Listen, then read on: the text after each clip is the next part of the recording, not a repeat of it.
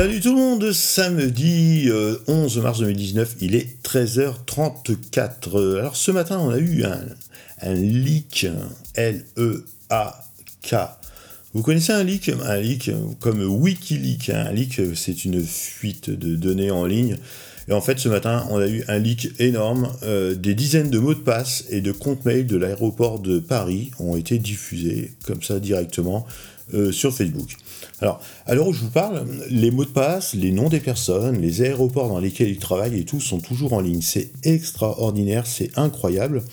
Outre le fait que l'aéroport de Paris soit sous le feu des projecteurs en ce moment, hein, pour les raisons qu'on connaît, la privatisation notamment, cela pose un énorme problème quant à la protection de nos données et la conduite à adopter pour gérer nos mots de passe.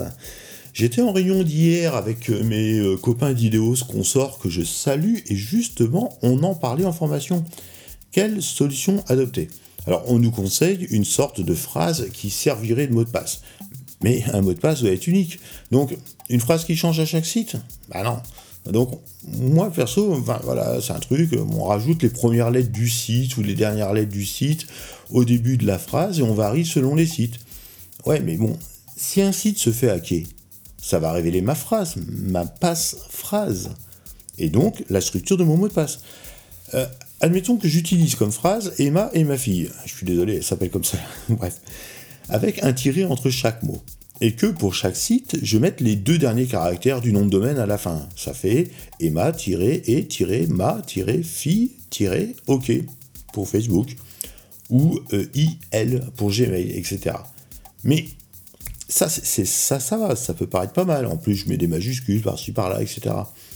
Mais si le site amateur de mon club de pétanque et celui de mon club de belote, qui ont été programmés en PHP par un stagiaire de troisième, je ne crache pas sur les stagiaires de troisième, se font hacker, c'est facile de comprendre mon schéma. Il suffit d'avoir quelques mots de passe qui correspondent à mon adresse mail pour bien voir que la structure est identique.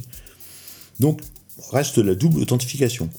En gros, je m'enregistre sur un site et si je veux me reconnecter dessus, je reçois un code par SMS que je rentre pour valider que c'est bien moi.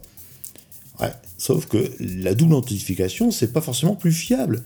Un journaliste de la chaîne CNBC, au mois de janvier 2019, a fait ce qu'on appelle un proof of concept. Un proof of concept, c'est une preuve de faisabilité.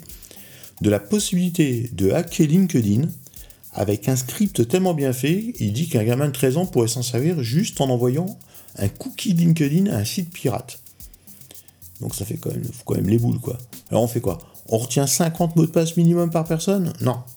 il y a des outils comme euh, LastPass ou Dashlane que j'utilise. Ah ouais, mais LastPass s'est fait hacker en 2015.